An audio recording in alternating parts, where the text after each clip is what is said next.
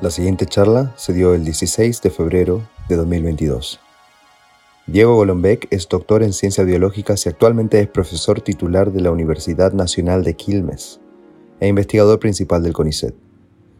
Diego es divulgador de ciencia en medios gráficos y televisivos y su trabajo científico se centra en neurociencia y el estudio del pasaje del tiempo dentro del cerebro. Esta es nuestra charla con Diego Golombek.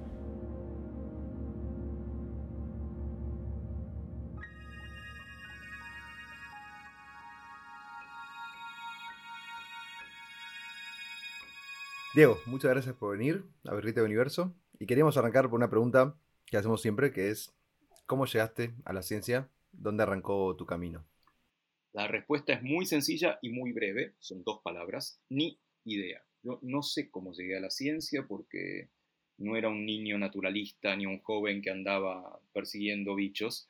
Por el contrario, mis intereses eran humanísticos, artísticos. Yo trabajo en periodismo desde que tengo 15 años, este, publicaba cosas, tocaba en distintas bandas, cosas.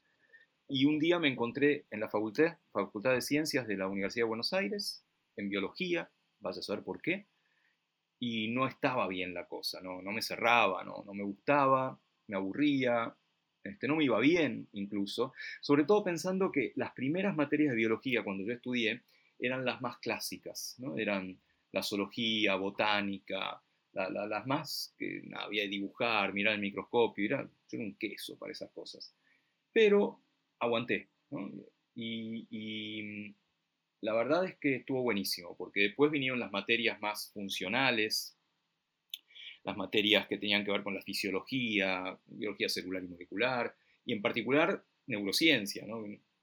Cuando en fisiología apareció el cerebro en escena, y encima dentro del cerebro, pedacitos del cerebro que medían tiempo, chao, esta es la mía, y desde entonces me dedico a eso y estoy más que contento. Pero fue un comienzo difícil, de alguna manera. Se despertó, digamos, más tarde el amor eh, por la ciencia, entonces a mí me pasó básicamente lo mismo, porque en el colegio me parece que es bastante común que no te atrapa la manera en que te lo enseñan, ¿no?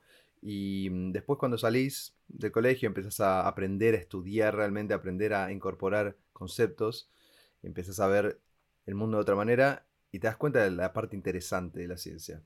Em, y me parece que eso provoca que haya menos científicos en el mundo de los que debería haber si eh, se despierta el amor un poco más antes, ¿no? Sí, también hay una cuestión de que mm, vivís inmerso en ciencia, ¿no? estudiando exactas, estudiando ciencias, y nada, o, aguantás o explotás, más o menos, ¿no? Pero estás todo el día cursando o en la biblioteca o hablando de experimentos y la verdad es que funciona, funciona como método así por, por, por, por, este, ¿cómo se llama? por acumulación, ¿no? por saturación sería un poco. Este, a mí al menos me funcionó y nada, desde que escuché estas cosas de cerebros, relojes, etcétera, que me dedico a eso y estoy contento. ¿Es eso lo que te atrapa? Te iba a preguntar eso exactamente. Que, si hay algo que me tenés que decir que te interesa un montón, que te encanta, que decís, uy, esto me parece interesantísimo. ¿Es ese eh, aspecto de la cronobiología? Es más amplio en realidad. Eh, la respuesta es sí. Me, me, fascina el cerebro, entender lo que somos a partir de un coso horrible, feo, pues, liviano, arrugado, y eso somos nosotros, medio raro. Eh, y encima está lleno de tiempo, hay pedacitos del cerebro que miden el tiempo. Pero eso se llama cronobiología, estudiar la, biología del tiempo. Pero también me interesa, y sobre todo últimamente, ¿no?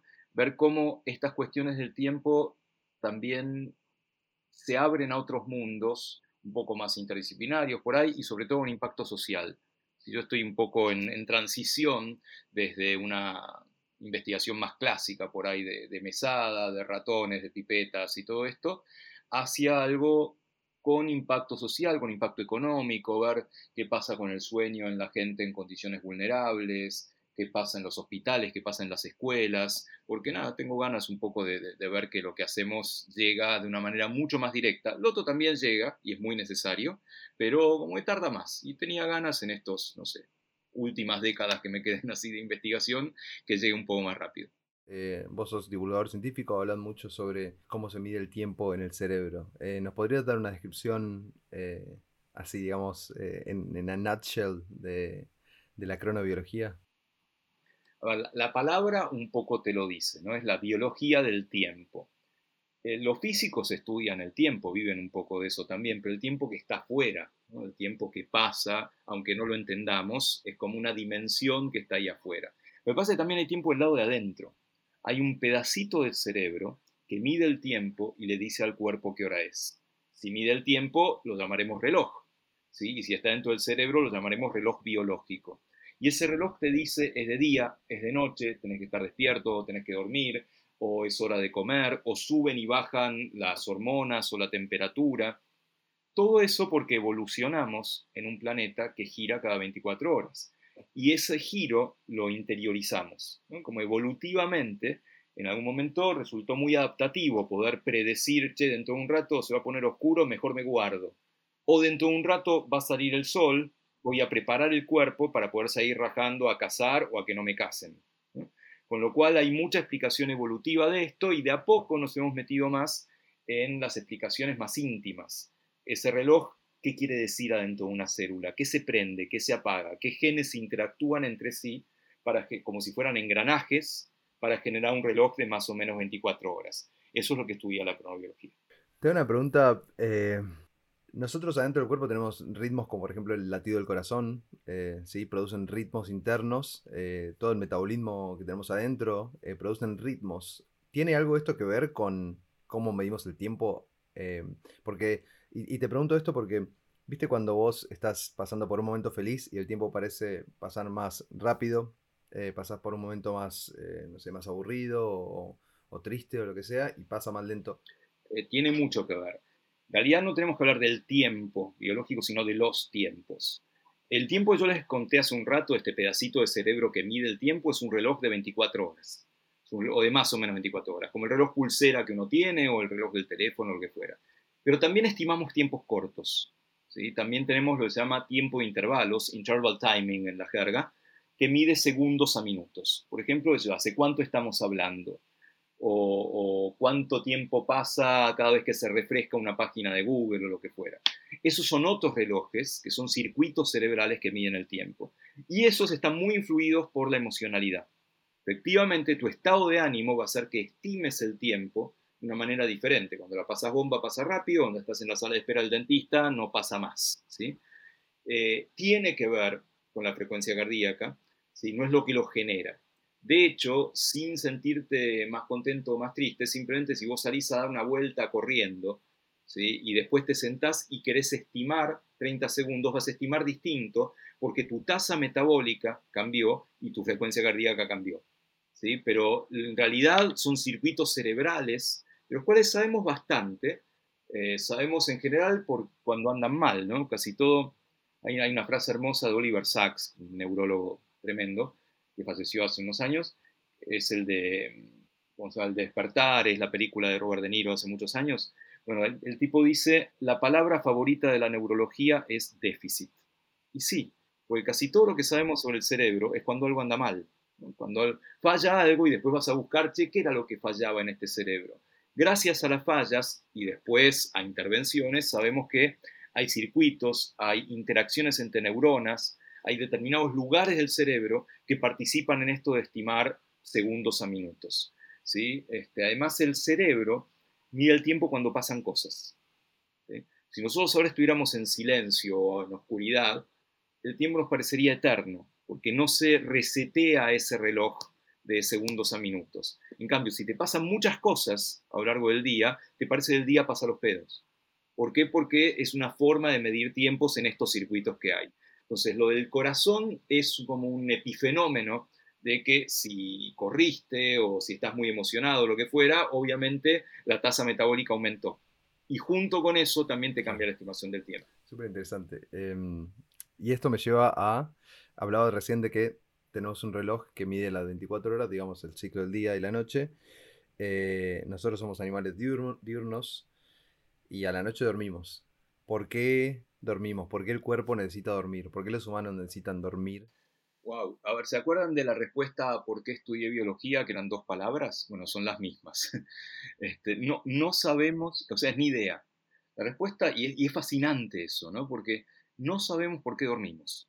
Uno puede decir, y dormir pues estás cansado, obvio. No, no es tan obvio. Si fuera así, eh, los días que haces mucho ejercicio físico tendrías que dormir más y los días que estás al pedo no haciendo nada tendrías que dormir menos. Una persona que trabaja permanentemente una actividad muy cansadora tendría que dormir más o estar más cansada a la noche y, y esto no se, no se verifica. Por lo tanto, no es solamente para descansar. Lo que sí sabemos es que es vital. Dormimos para vivir, en cierta manera.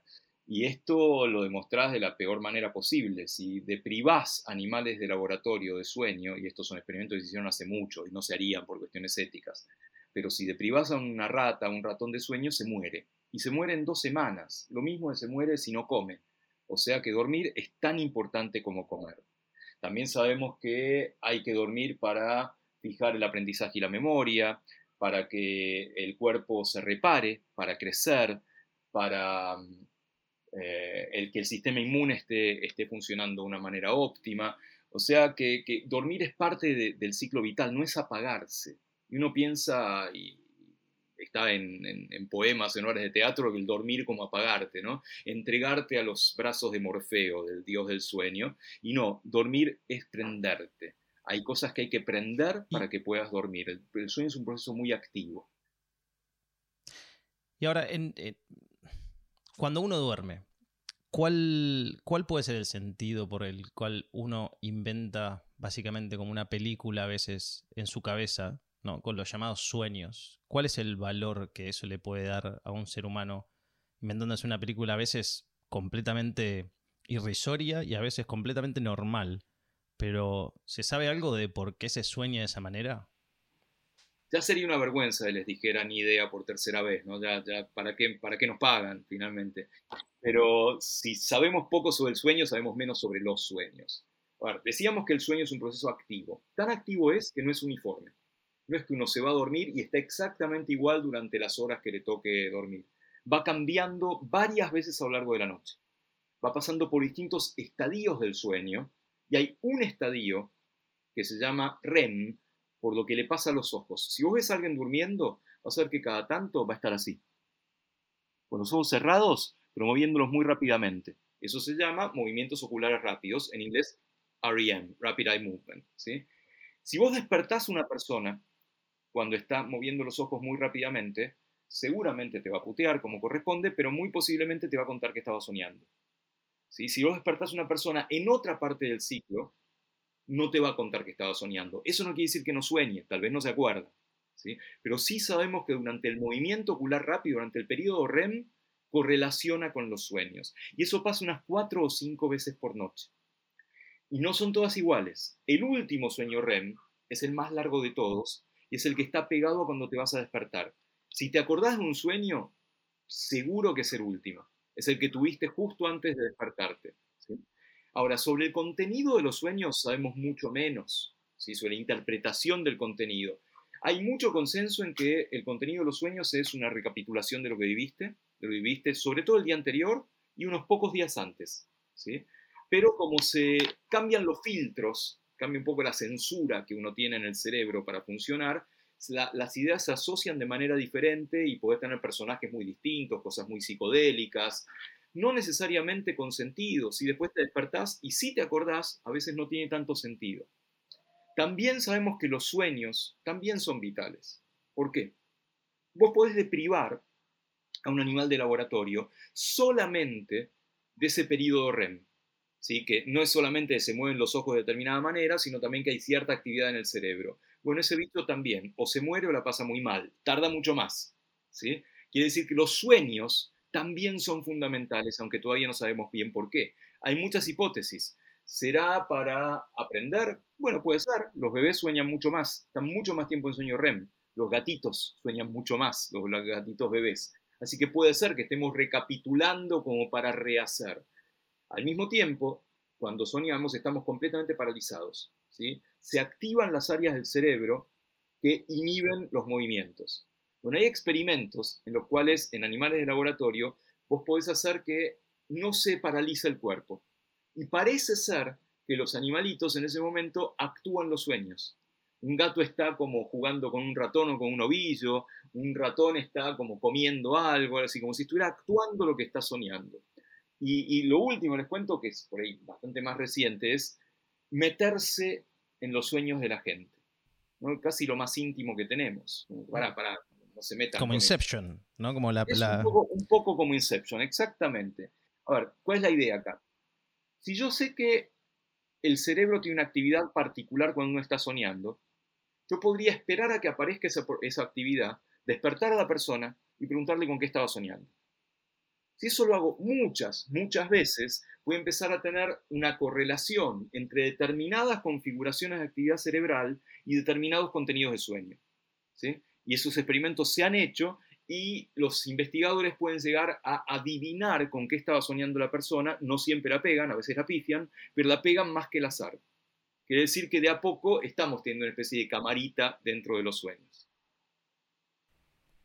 Qué locura, o sea, me parece completamente eh, bizarro que vos cuando estás soñando podés estar enfrente de personas que en la vida real quizás te, te, te sorprenderían muchísimo poder hablar. Por ejemplo, no sé, soñás con eh, Obama o con Trump, ponele, o, con una persona que haya muerto, tu abuela, ponele.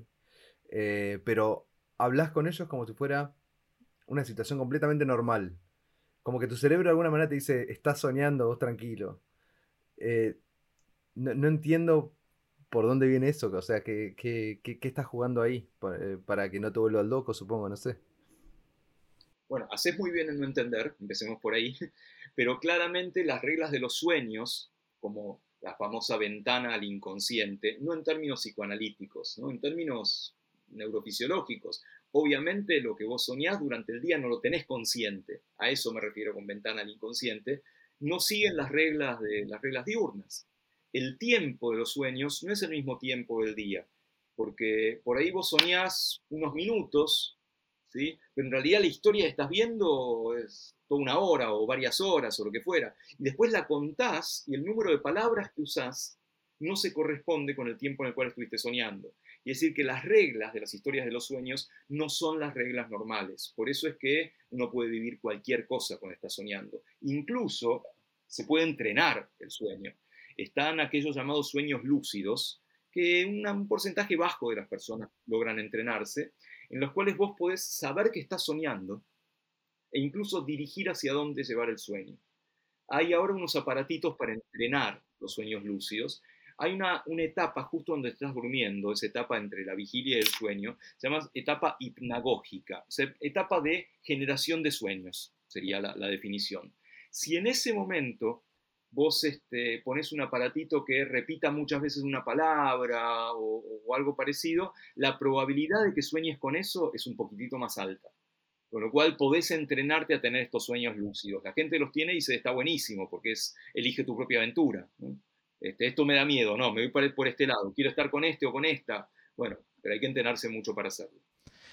Ahora, yo, o sea, del punto de vista, o sea, bien, si bien no entendemos o entendemos muy poco de los sueños, ¿no? Eso está más que claro. Ahora yo para, para darle pie a una hipótesis voy a tratar de asumir algo. Vamos a decir que los sueños justamente es esto que decías vos, es para aprender, para eh, afirmar eh, cómo caminar, cómo aprender a caminar, cómo, eh, cómo pensar, lo que sea. Eso está bárbaro. Ahora, ¿qué valor tiene que yo en un sueño sufra vértigo, sufra un dolor que no existe porque nada me pegó ni nada se me, se me atravesó en el cuerpo como un cuchillo. O mismo una desilusión. ¿Qué tipo de valor tiene lo que piensa uno en la cabeza en un sueño que se manifieste en el cuerpo? ¿O cómo se manifiesta si es algo que no existe en la vida real?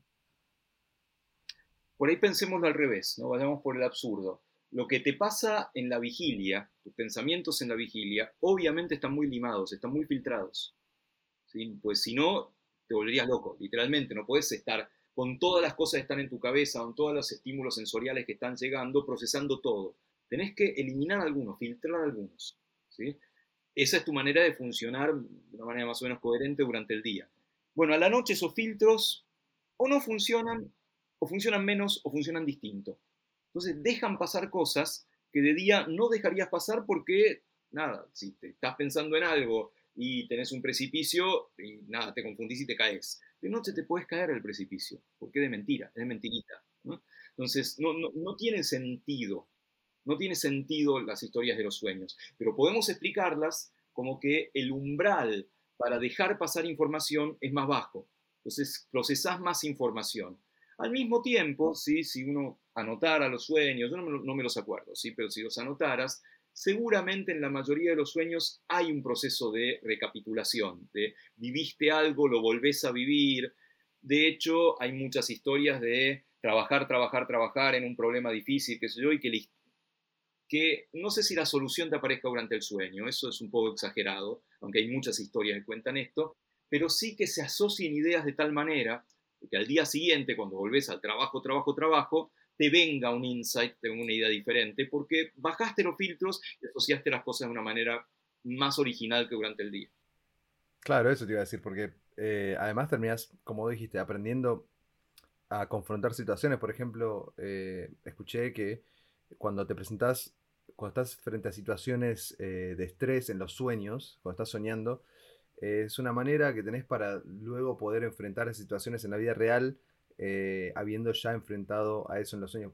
Una manera de procesar cosas que ya viviste, que te, que te causaron estrés y que tengan las herramientas para después poder enfrentarlas mejor eh, y de esa manera el cerebro te, entrena, digamos, eh, para que puedas hacerlo. Es una herramienta de supervivencia, digamos, al fin y al cabo. Sí, y fíjate que, que aún bajando los filtros y que vos podés entrenarte, eh, no es absoluto, ¿no? Cuando estás a punto, estás cayendo, cayendo, cayendo, estás a punto de golpearte, epa, acá se prende algo, ojo, te despierta. Cuando estás a punto de una parte muy espantosa de algún sueño, salvo que tengas muchas pesadillas o lo que fuera, también te despertás mal, pero te despertás para que no continúe esa historia. O sea que los filtros todavía están un poco prendidos, aunque estén muy bajos en la conciencia. La de correr en el mismo lugar es terrible, ¿viste? La que no podés correr, mover las piernas y no podés correr. y me sorprende que le pase a todo el mundo. O sea, todo el mundo siente que se cae, todo el mundo siente que no puede gritar, que no puede... Eh, es, lo mismo para todos. Es claramente una herramienta que tiene el cerebro para, para comunicarte algo, para que aprendas. Lo de los sueños comunes es un temazo. Eh, hacer encuestas de sueño y ver este, qué, qué pasa, ¿no? Que, cuáles son los temas comunes al sueño y efectivamente correr en el mismo lugar, caerte, un aula gigante, soñar con tu casa, obviamente con gente cercana. Hay cuatro o cinco temas que son universales. Vaya uno a saber por qué. si, si sos Jung, vas a tener una explicación determinada. Si sos neurofisiólogo, vas a decir todavía no sabemos.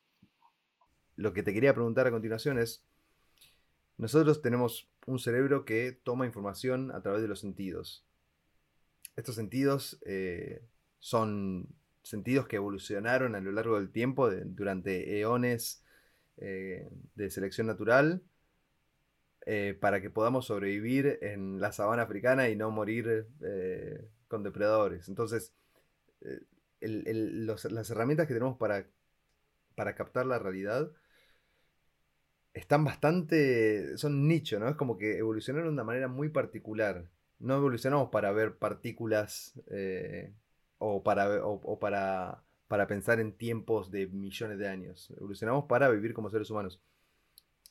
¿Qué tan limitados son nuestros sentidos y, varias cosas, sí. Seguro que eh, los sentidos son limitados y son truchos, no solamente limitados.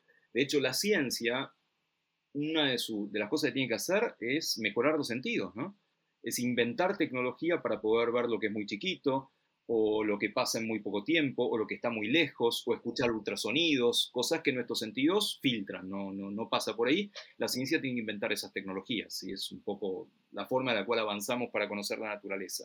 Pero más allá de eso, son truchos en el sentido de que los sentidos son las famosas las puertas de la percepción, de las que hablaba William Blake y después eh, Jim Morrison le puso nombre a una banda llamada The Doors.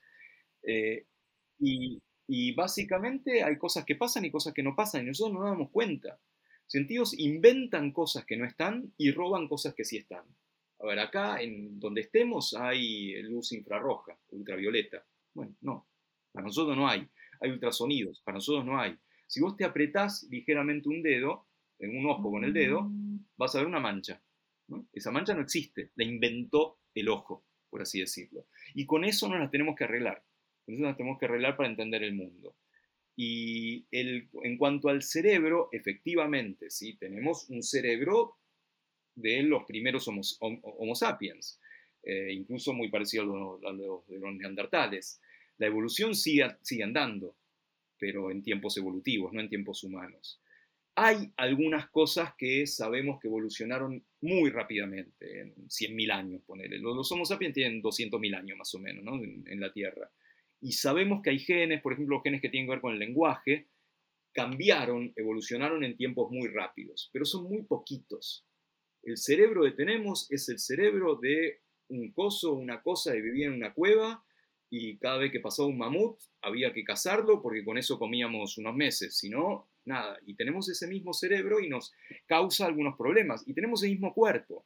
Un cuerpo está hecho para caminar, ¿sí? un cuerpo está hecho para seguir rajando eventualmente, para que no, no te case un tigre diente de sable. Y al volvernos mucho más sedentarios, tenemos un montón de problemas. Así que sí, tenemos que arreglárnoslas con un fósil viviente, en cierta forma, que es este cerebro que nos tocó. Bueno, eh, eso es ya un tema súper interesante para abarcar, pero lo que quería llegar con esto es eh, que de la misma manera en la cual eh, no percibimos la realidad en, bruta, digamos, porque están filtrada por nuestros sentidos, quería preguntarte el pasaje del tiempo, el tiempo que existe afuera del cerebro, ¿sí? Hablabas del tiempo adentro del cerebro, el, tiempo que existe afuera del cerebro. Nosotros vivimos en un mundo en el cual recordamos hacia el pasado y no podemos recordar hacia el futuro, entre comillas, ¿no? Porque para nosotros como humanos el futuro es incierto. ¿Cómo vos pensás que el tiempo afuera del cerebro eh, es distinto de la misma manera que la realidad afuera del cerebro es distinta que la que captamos? Me están haciendo preguntas de físicos. Este, y los físicos, todo el mundo sabe, están muy chiflados. los físicos sabemos que están muy chiflados y piensan cosas muy raras sobre el tiempo. E, e, esa parte, la verdad, no tengo idea al respecto de qué pasa con el tiempo en un agujero negro, si el tiempo realmente es unidireccional, porque se supone que nada impide que el tiempo sea bidireccional. Puedo, podemos pensarlo desde un punto de vista más biológico. Nosotros somos una máquina del tiempo, ¿no? Porque recordar es viajar al pasado. Uno puede establecer un pasado recordando. Imaginar un poco es viajar al futuro también. Eh, con lo cual, el cerebro es una máquina del tiempo en ese sentido. Lo otro, sí, yo leo cosas, leo cosas de divulgación o escucho conferencias de físicos estos que, hacen cosas raras y nada, es muy antiintuitivo el pensar que eh, el tiempo no tiene un principio ni un final, no tiene una dirección. ¿sí? En nuestra vida, en nuestra vida normal, tiene una dirección. Vos nacés, creces y te morís. ¿sí? Después no volvés para atrás. No es que no, hay, no hay una película en cámara lenta en la cual te moriste y volviste a, a, viejo, adulto y después volvés a nacer. Sin embargo, por lo que entiendo que es muy poco, ¿sí? por, cosas de Brian Cox, de Baron Green, de los, divulgadores más, más interesantes de la física, dicen, bueno, nada, nada prohíbe que el tiempo vaya en las dos direcciones. La, la famosa flecha del tiempo, diría Prigogine. ¿sí? pero ahí hago completamente agua y, me da tanta tortícolis como ustedes pensar en estas cosas. ¿no? Es lo mismo, algo mucho más, más, más mundano. ¿no? La, primera vez que te dicen, mira, mira al cielo, ¿ves esas estrellas? No están más. Es mentira, no existen, se murieron hace millones de años. Que pasa que la luz tarda tanto en llegar que en el medio se murieron. No, no me jodas. vamos a la biología. Este, son, son, preguntas muy difíciles que yo toco ni siquiera de oído y me generan la misma sorpresa de, la pregunta de Pablo. Te quería preguntar ahora sobre la memoria y la imaginación. Porque el cerebro tiene este archivador en el cual uno puede abrir la puerta y empieza a buscar y, y algunos papeles ya se rompieron un poco, están tan desgastados, otros están muy nuevos. Y mal que mal es, un archivo, no es una base de datos que uno tiene en la cabeza. Ahora, desde ese punto de vista, eso es entendible. Sin ser biólogo hasta lo podría entender diciendo, ok, algo pasó y algo se modificó en el cerebro para que esa memoria quede eh, impregnada eh, en, el, en, el, mismo cerebro y yo la pueda ir a buscar. Ahora, de esa misma manera, si yo estamos hablando de estas líneas temporales, ¿no? Yo miro para atrás, es el pasado. Ahora, el cerebro también tiene la capacidad de mirar para el futuro y predecir o imaginar situaciones y crear cosas que no están. Entonces es como una dualidad, ¿no? El cerebro tiene esa capacidad de guardar, pero también al mismo tiempo tiene esa capacidad de crear, que explicaría un poco también que esas memorias puedan no ser tal cual como fueron, ¿no? Si yo tengo la capacidad de crear situaciones, quizá también tenga la capacidad de alterar esas situaciones anteriores. Pero ¿por qué también existe esa capacidad del cerebro para crear ese futuro que todavía no existe? Totalmente, pues el cerebro, una de sus principales funciones es ser una máquina de predecir. ¿sí? Sobre la base de lo que ocurrió y la experiencia que tengo, mi cerebro o yo predigo que va a ocurrir tal cosa. Y de hecho, después compara. Es un comparador como una computadora, como un sistema de feedback. Compara lo que predijo con lo que ocurrió en la realidad y va afinando la puntería. Cuando lo que predijo es muy diferente de lo que ocurre en la realidad, en el futuro, no nos gusta nada, es lo que definimos como incertidumbre. La incertidumbre es la falta de correspondencia entre la predicción del cerebro y lo que ocurrió de verdad. Y nos pone mal, ¿sí? nos, pone, nos paraliza. Fíjate la, la, pandemia, ¿sí? Uno piensa, primero pensamos es un ratito, después, bueno, un par de meses, van dos años y pico, o sea, no pudiste predecir nada cerebralmente y nos pone mal eso. Con lo cual, esta posibilidad de mirar para el futuro es una de las principales funciones del cerebro tanto tiempo después del trueno, yo predigo que viene el rayo y salgo corriendo. ¿sí? Tanto tiempo después de unas pisadas, viene un mamut, ¿sí? y o me escondo, o lo caso, o lo que fuera. Esa capacidad de predicción evolutivamente fundamental. ¿sí? Así que eso de mirar para el futuro, en la, de la base de las memorias, fue fundamental para la evolución. A ver, eh, me parece también muy interesante lo que decías recién sobre eh, cómo el cerebro puede, eh, vos decís, ok, te pasa algo y el cerebro se modifica, pues, tenés algún evento trauma, eh, que te trauma y el cerebro guarda esa memoria y le asigna una emoción y le asigna un olor y una sensación en particular. Es una locura para mí pensar que una idea, algo que te dicen, puede afectarte físicamente, ¿sí? Algo que es, digamos, no físico, por ejemplo, eh, eh, por ejemplo, la idea de que, no sé, comer eh, carne de gato está mal o, te da asco, ¿sí? Es una idea cultural, ¿no? Porque vos vas a otro país y esa idea no, no es así. Entonces, de repente estás comiendo una carne y te dicen, mirá que estás comiendo gato, y de repente te agarra un retorcijón en el estómago. Una idea cultural que está por afuera, digamos, está en la nube cultural de, donde vos creciste, eh, tiene un efecto físico adentro de tu cuerpo. Em, eso me parece también una, locura. Es, alucinante, estoy totalmente de acuerdo. Eh, primero, en, un principio fue la neurociencia, para decirlo de cierta manera. Después se, se vio que el cerebro interactuaba mucho con las hormonas. Entonces vino la neuroendocrinología, Después se vio que el cerebro y las hormonas a su vez interactúan con el sistema inmune, neuroinmunoendocrinología. Después se vio que también las ideas, si lo psicológico, obviamente que modelan al cerebro para actuar sobre hormonas y sistema inmune, y ahora se habla de psiconeuroinmunoendocrinología, es un título enorme. Pero es un poco esto, las ideas van a incidir sobre áreas del cerebro que se comunican con el resto del cuerpo. Por ejemplo, se comunican con el estómago o se comunican con el corazón. ¿sí? Si no, ¿por qué cuando te da miedo o cuando ves a alguien que te, emociona mucho, el corazón late más fuerte? Eso no es ah, intrínseco del corazón, es una charla entre cerebro y corazón. Por tanto, ahí se corporizan las ideas en cierta manera. ¿no? Y fíjate dónde lo sentís, eh, porque no solamente en el cerebro lo sentís. Cuando pasa algo que te da mucho miedo, ¿Dónde lo sentís por primera vez? En la panza. Si sentís una cosa en la panza, ¿no? Básicamente es la, secreción de adrenalina por parte de una glandulita que está al lado del riñón, glándula suprarrenal. ¿no? Eh, entonces, nada, eso también es una respuesta nerviosa recontra primaria, recontra primitiva, ni siquiera ocurre, funciona el cerebro para eso. Las famosas mariposas en la panza, de cuando estás enamorado, Y es lo mismo. ¿Sí? Cuando te, pega algo y lo primero que sentís es en la panza, pues secreta adrenalina ahí al toque. No es muy romántico, ¿sí? decir siento por ti adrenalina secretada por la glándula suprarrenal. Pero en realidad es lo que sucede. eso es por, las ideas, efectivamente.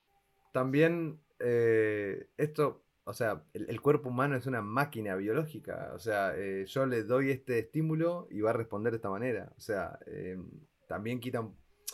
No sé si se lo quita. Para mí me parece súper interesante. Pero eh, le saca un poco de vida a la vida, digamos. En el sentido de que.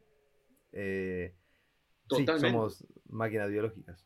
Eso es lo que se llama filosóficamente mecanicismo, ¿no? Que somos máquinas y eh, los huesos y los músculos son palancas, el sistema digestivo es un sistema químico y así sucesivamente. Lo único que estaba a nuestro favor era que éramos un poco los únicos de cosas raras, ¿no? de pensamiento abstracto, de asociación de determinadas ideas, qué sé yo. Bueno, la inteligencia artificial está un poco bajándonos también de ese pedestal, pero detrás de eso hay humanos. pero, a ver, el cerebro humano es la estructura más compleja que conocemos en el universo. O sea, eh, tiene un nivel de complejidad eh, que, no... Creo que el, sistema inmunológico es el siguiente en complejidad y eso ya es algo que también es una locura, pero eh, no podemos entender cómo funciona el cerebro humano, no podemos entender cómo funciona el cerebro de una abeja. ¿Cómo podemos pretender que vamos a emular un, un cerebro tan complejo como el cerebro humano y crear una inteligencia artificial que nos parezca real. A ver, estoy, estoy, estoy de acuerdo, ¿sí? Eh, y, también hago agua en esto, yo no, no, sé de inteligencia artificial, obviamente, también leo o escucho a gente que sabe del tema, pero la verdad es que eh, el test de Turing se, se, superó hace rato, esto de tener algo que no sabe si es máquina o humano por las preguntas que le puedas hacer.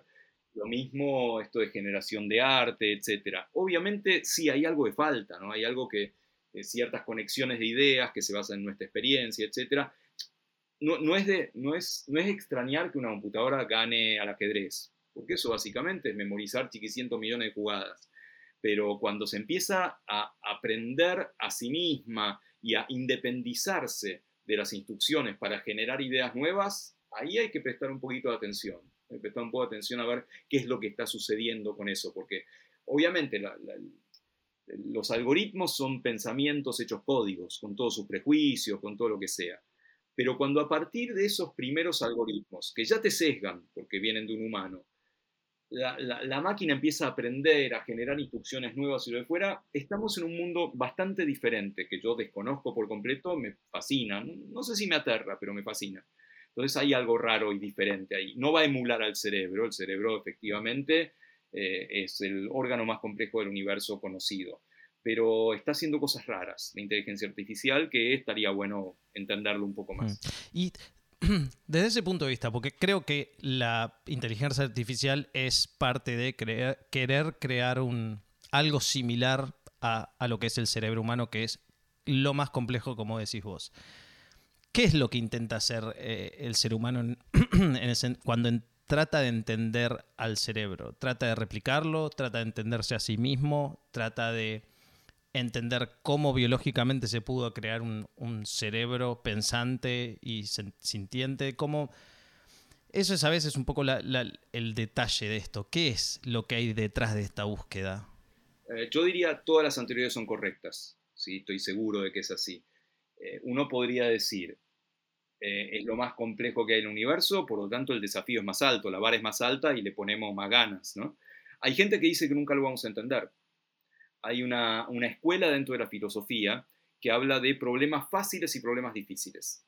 Los problemas fáciles son complicadísimos, entender cómo funciona una neurona o lo que fuera. Los problemas difíciles son imposibles. La conciencia, por ejemplo. Y estos filósofos dicen necesitamos nuevas leyes de la naturaleza para entender la conciencia. La mayoría de los que trabajamos en esto no estamos de acuerdo. Pensamos que nos faltan herramientas, nos falta mucho camino, pero obvio lo vamos a entender. Respecto a la conciencia, em, primero que nada, empecemos por qué es la conciencia. No adivinen la respuesta a esta altura del partido. Hay muchas definiciones de conciencia. Hay muchas definiciones. Eh, el castellano no es el mejor idioma, esto porque por la palabra conciencia tomamos lo que en otros idiomas son muchas cosas muy distintas, como conciencia moral, autoconciencia, conciencia sensorial, awareness, que es un poco el saber que uno está vivo, que te pinchas y te duele, todo eso es la conciencia.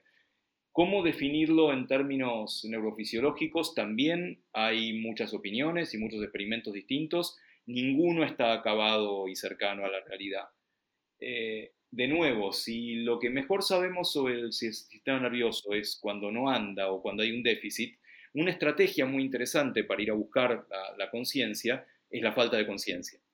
Es ver qué pasa en personas que están en coma, están en, mínima conciencia, en estado vegetativo, o incluso están dormidos. ¿Sí? Pues el estar dormido es un estado diferente de conciencia, uno va cayendo en otro estado diferente de conciencia y el sueño tiene la particularidad de que es reversible a diferencia del coma o el estado vegetativo que no sabemos bien cómo funciona. Con lo cual, estas son buenas herramientas para intentar estudiar la conciencia. Lo mismo, estados alterados de conciencia inducidos farmacológicamente, ¿sí? con fármacos alucinógenos o de fuera, también se pueden mirar el cerebro de una persona bajo ese estado alterado y ver qué diferencias hay entre un cerebro en situación normal y en esa situación pero por ahora son, son todas fotos, todas fotos de, bueno, qué pasa acá, qué pasa allá, y que yo sepa no hay una teoría acabada. Hay muchos que dicen que la tienen, me parece que estamos un poco lejos. Hay una relación entre la complejidad del cerebro, del organismo, y el, nivel de conciencia que manifiesta. Em, son, son conscientes animales como un perro quizás, andate más para abajo, una hormiga, andate más para abajo, una ameba, que e, es como una gradiente de conciencia? depende mucho, depende mucho de la definición, por supuesto. Eh, depende cómo definas conciencia. Si la conciencia es eh, la conciencia de que algo te duele. A ver, yo te digo, te digo una, una, una definición de lo que yo interpreto como conciencia es tener una experiencia subjetiva de la realidad. Digamos, estar. Eh, poder. Poder tener ese awareness que mencionaste, de decir, e-, entender que estás experimentando algo, que tu, organismo, tu cuerpo, tu cerebro está tomando información y, de una manera respondiendo a ella y ser consciente de ese proceso. A ver, es difícil porque para eso necesitas introspección. Necesitas preguntarle a una persona qué está sintiendo, qué es este color rojo, qué es este dolor o lo que fuera. Y obviamente no tenemos las herramientas para hacer eso con animales. Si vos le puedes preguntar un rato largo, una meba, y está difícil ¿no? que, te conteste. Eh, hay cosas menores, por eh, todo, todo bicho tiene que interpretar la realidad y ser consciente de alguna manera de que por ahí hay algo que me va a comer o hay algo que me va a doler. Por acá, por este otro camino, hay algo que puedo comer o va a ser placentero. Es un tipo mínimo de conciencia de acuerdo a la definición que hagas. El dolor, claramente. Eh, la, la conciencia de que tenés un cuerpo y que termina en algún lado, no sabemos bien qué bichos la tienen. Pocos bichos se reconocen en un espejo. Por ejemplo, una, forma de, calmar a una oveja que está chiflada es ponerle un espejo, porque las ovejas se sienten bien en manada. Entonces, si vos pones un espejo, no se reconoce, che, esa soy yo. Acá hay otra, una amiga, bien, estamos juntas, por lo menos calmémonos. Con lo cual, esa conciencia no la tiene, la conciencia de mirarte en un espejo y reconocerte a vos, oveja. ¿no? Eh, no sabemos qué pasa en bichos que sea como los pulpos, los delfines, que son misteriosos realmente. Claramente están avanzados en algunas cosas y otras cosas que son claramente humanas no, están en otros animales o al menos no los hemos descubierto. Claro, pero quizás hay una especie de protoconciencia en organismos eh, más, más básicos, eh, como bueno, es un pulpo no tan básico, ¿no? Es un organismo bastante complejo. Em, pero mm, quizás el hecho de que, por ejemplo, una oveja no pueda reconocerse frente a un espejo, simplemente eh, es una conciencia menos desarrollada, pero, pero sigue estando ahí. Y, mm, y en ese sentido, eh, ¿hasta, ¿hasta dónde llega eso? Porque, digamos, la vida que conocemos en la Tierra, hay una, una vida que conocemos en la Tierra, todos compartimos el mismo ADN, pero eh, ¿Eso qué quiere decir? ¿Que, las plantas pueden tener alguna especie de protoconciencia en tu, en, tu opinión? Si la conciencia es una cuestión de sensorialidad, y sí, las plantas son conscientes, saben que el sol está por allá y se orientan para allá. o saben que, hay un suelo más rico para este lado y mandan las raíces para ese lado. Es una definición de conciencia en cierta forma. Soy consciente de que allá, allá hay más sales o hay más agua o lo que fuera. Eh, no es la definición de conciencia humana, en todo caso, como la solemos tomar. Y con respecto al antropomorfismo o al, al tierramorfismo, sí, obvio. Fíjate que, todas las películas de ciencia ficción o las novelas son antropomórficas. ¿sí? Los, los extraterrestres tienen dos patas, dos ojos, dos brazos, un cerebro, piensan, hablan, porque nos cuesta muchísimo salir de eso. Lo tenemos tan impregnado que nos cuesta muchísimo pensar en otro, otro tipo de vida, otro tipo de evolución biológica. De eso se encargan los exobiólogos, los astrobiólogos, y es complicadísimo determinar una vida no basada en carbono o que no sea de simetría bilateral. No es fácil para nosotros pensar así. vos antes mencionabas ¿no? también que, voy a llevarlo un poco más para atrás, ¿no? entendemos que el ser humano nace con una conciencia, eso quizá nos pone, o con una conciencia avanzada, vamos a decir, solo para este ejemplo, y nos pone en un cierto lugar.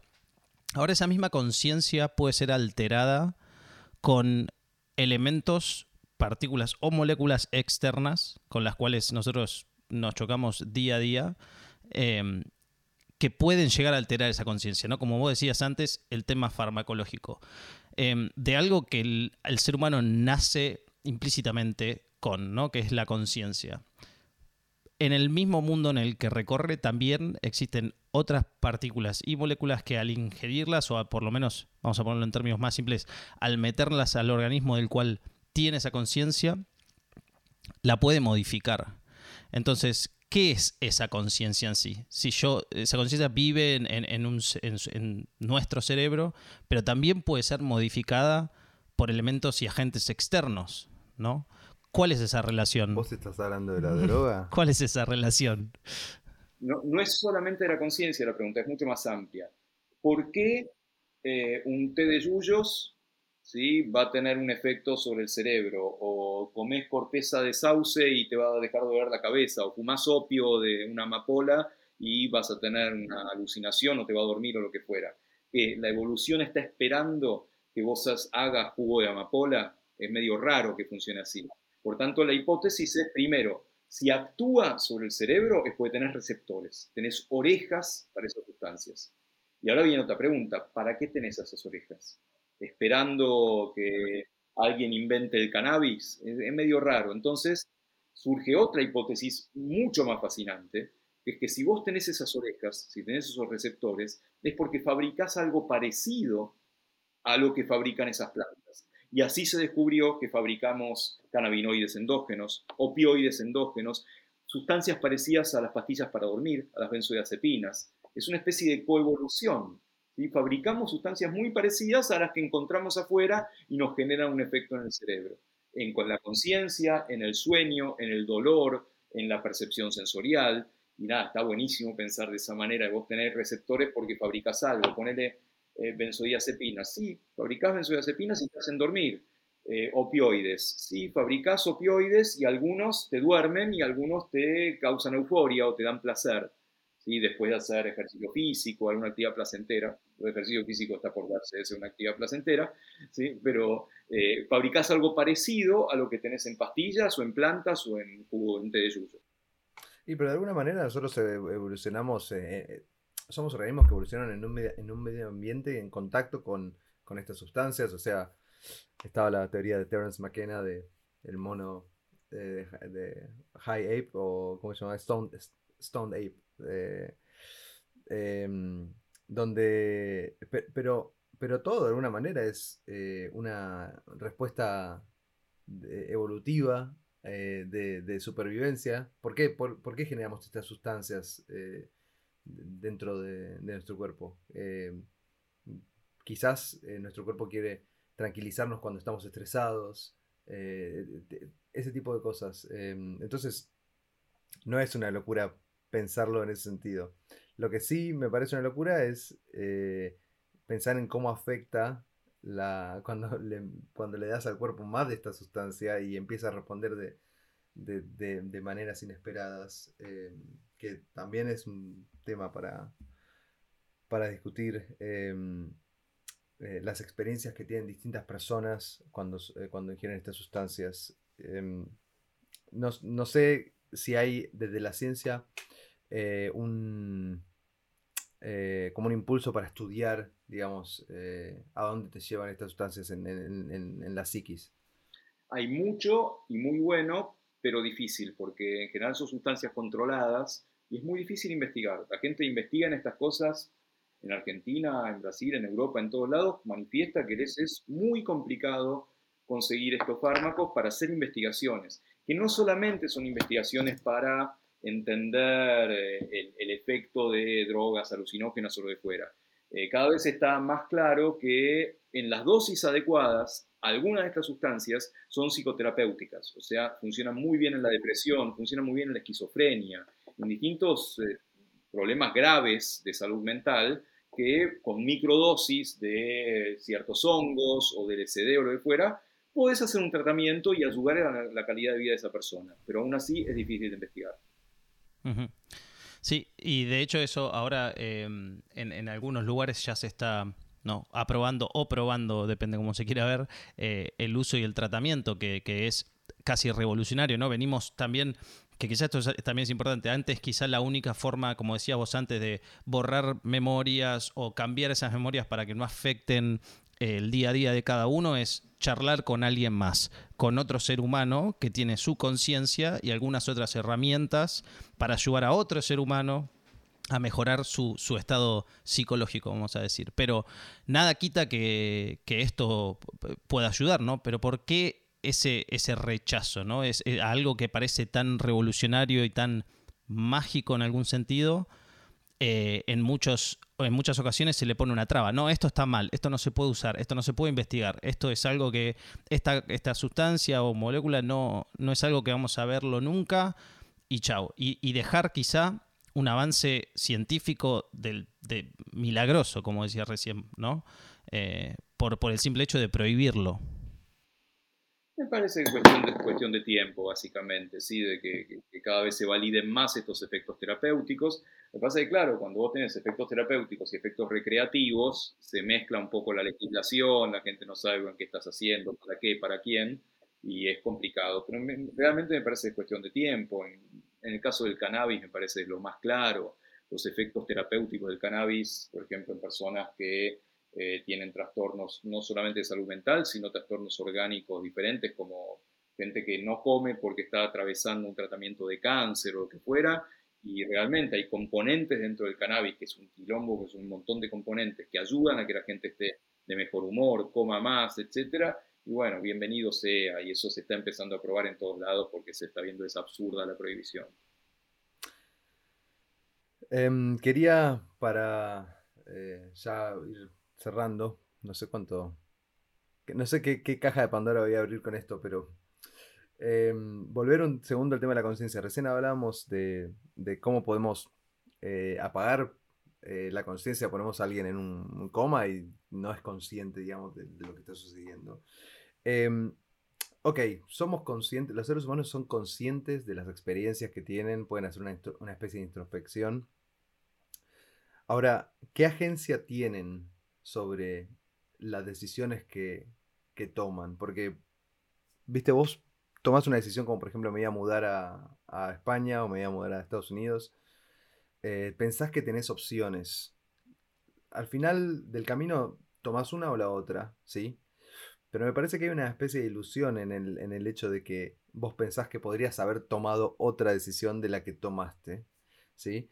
Y creo que, como, como de nuevo, como no, no, es una opinión un poco educada, no del todo, eh, es que eh, nuestro cerebro toma decisiones, ¿sí? Eh, reacciona frente a estímulos y lo único que hace la conciencia ¿sí? es informarnos sobre esas decisiones que fueron tomadas y nosotros decimos, ok, yo tomé esa decisión, como que me asigno una agencia a, cosas que nuestro cuerpo y nuestro cerebro hace. Em, se entiende lo que digo y, va por un lado del libre albedrío, digamos, o sea, ¿qué, tanta agencia tenemos sobre nuestras acciones? Totalmente, hay, hay experimentos que dicen exactamente lo que estás diciendo, que todas las decisiones son inconscientes pero después eh, nos convencemos de que han sido tomados de manera consciente. Eh, eso es la base de la economía del comportamiento, finalmente, ¿no? De, cómo las decisiones vos las tomás de acuerdo a cómo te presentan las opciones, el marco que hay, la cantidad de opciones que hayan. Un experimento de hace muchos años que hizo Benjamin Libet, estaba no sé si estaba en Colombia en ese momento, que hacía que la gente apretara un botón cuando se le cantaba y decía, quiero apretar el botón, y lo aprieta. Entonces, claro, y lo lo apretó pues se le cantó. Pero él medía al mismo tiempo la actividad cerebral. Y resulta que la actividad cerebral predecía al momento en el cual la persona decía, ahora voy a apretar el botón. La predecía en cientos de milisegundos, que es una bocha para el cerebro. Con lo cual, ¿quién decide? Decide algo inconsciente y después nos convence a yo a decir, ahora voy a apretar el botón. Bueno, está discutido ese experimento, por supuesto, pero es una prueba fuerte de que el libro albedrío es una ilusión, de que todo ocurre en nivel más o menos inconsciente y cuando llega a la, conciencia es que ya la decisión está tomada. Estamos hablando, ojo, de decisiones simples. Una decisión tan compleja como mudarse, que no es solo cerebral, es una decisión cultural, es una decisión familiar, social, etcétera, por supuesto que entran cuestiones inconscientes y conscientes en una decisión. No hay, eh, hay algo de libre albedrío, por más que esté muy encorsetado por un montón de factores, pero hay algo que vos lo juntás y finalmente pones decisiones. De hecho, uno puede tomar decisiones con un cuaderno, decir, si, si, decido esto, pasa esto, esto, esto, esto. Si decido esto otro, pasa esto, eso hacía Darwin, de hecho, para decir si se tenía que casar o no, por ejemplo. Eh, entonces sí, hay algo de, inconsciente, pero también hay algo nuestro, no está todo perdido. Hoy estaba escuchando, em, justamente vos mencionaste a Brian Green, que hablaba sobre qué diferencia hay entre una piedra y una persona, ¿no? Eh, eh, la, diferencia está en la complejidad de la estructura de, ese, ente, digamos. Entonces, yo si le hablo una piedra, ¿sí? La piedra tiene muy pocas acciones para tomar cuando yo le, doy un estímulo. Es cero, básicamente, no puede reaccionar. ¿sí? Pero mediante a eones de años de, evolución natural, nosotros nos organizamos en organismos mega complejos que tienen un abanico de respuestas a estímulos mucho más grandes que una piedra, por ejemplo. ¿sí? Em, entonces, la libertad que tenemos en, el libre albedrío es que podemos responder a más estímulos que una piedra.